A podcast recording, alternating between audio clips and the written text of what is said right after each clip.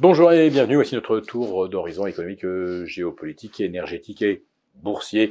Nous sommes le vendredi 9 février et pour comprendre comment tourne la planète finance et qui tourne toujours autour de la même et unique thématique, c'est sur l'inforruptible et nulle part ailleurs et l'épisode du jour de la thématique ce sera on prend les mêmes et on recommence.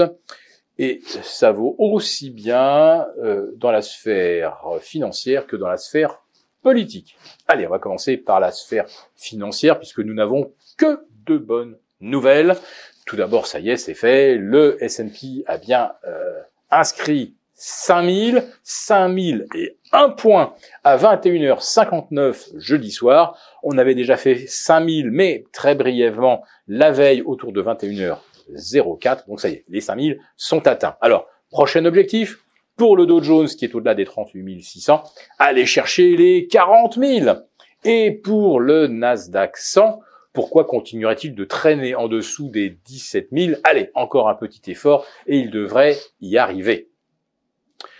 En fait, ça fait 15 semaines, dont 14 semaines de hausse, que Wall Street monte avec la même thématique, intelligence artificielle et semi-conducteurs. Alors il y avait un intrus jusqu'à fin 2023, c'était Tesla. Mais qu'est-ce que Tesla faisait parmi les GAFAM et parmi les semi-conducteurs? Allez, badaboum. Tesla, c'est terminé. Depuis le 1er janvier, le titre perd plus de 20%. D'ailleurs, la plupart des euh, équipementiers automobiles sont entre moins 20 et moins 25 à Paris. Voilà, donc ça y est, Tesla évacué. Il ne reste donc effectivement plus que la seule et unique thématique de l'intelligence artificielle et de ce qui lui permet de euh, fonctionner. Donc, les indices alignent une cinquième semaine de hausse consécutive. On ne voit pas d'ailleurs ce qui pourrait faire que le S&P ne terminera pas dans le vert cette semaine. Cinquième semaine consécutive. Après la plus longue série de l'histoire de neuf semaines de fin 2023. Pourquoi cette semaine de la baisse, la baisse de la première semaine? Eh bien, tout simplement parce que les marchés, dans ce coup, se sont dit et, et, si la Fed ne baissait pas ses taux dès le mois de mars, et si elle ne les baissait pas huit fois, mais seulement cinq fois, et puis maintenant quatre fois, et puis peut-être bientôt trois fois. Mais voilà, on s'est inventé un nouveau narratif qui euh, miraculeusement explique la hausse euh, funiculaire des marchés, ben oui, c'est que si la Fed ne baisse pas ses taux, c'est que l'économie américaine, elle est robuste, elle est vigoureuse, elle est flamboyante, et que ça va évidemment doper les résultats des entreprises. Alors on oublie complètement que tout au long de l'automne, on a payé les entreprises comme si elles allaient faire des résultats mirobolants déjà en 2024, et en plus verraient leurs primes de risque augmenter par le fait que la Fed allait baisser les taux. Et si elle ne les baisse que de 4 au lieu de 8, et que ça commence non pas en mai mais en juin, comme certains commencent à le redouter, eh bien c'est pas grave, c'est pas grave, on a toujours cette même thématique de la croissance qui prend le relais de la baisse des taux. Le problème, c'est qu'il n'y a toujours aucune rotation sectorielle et que la hausse repose toujours sur les mêmes sept valeurs. Alors on a retiré Tesla, on remet, on met à la place AMD, et vous avez toujours 7 fantastiques qui font pratiquement 100% de la hausse du S&P depuis plus de 3 mois. Alors je vous disais qu'en politique aussi, on prend les mêmes et on recommence. Bah oui.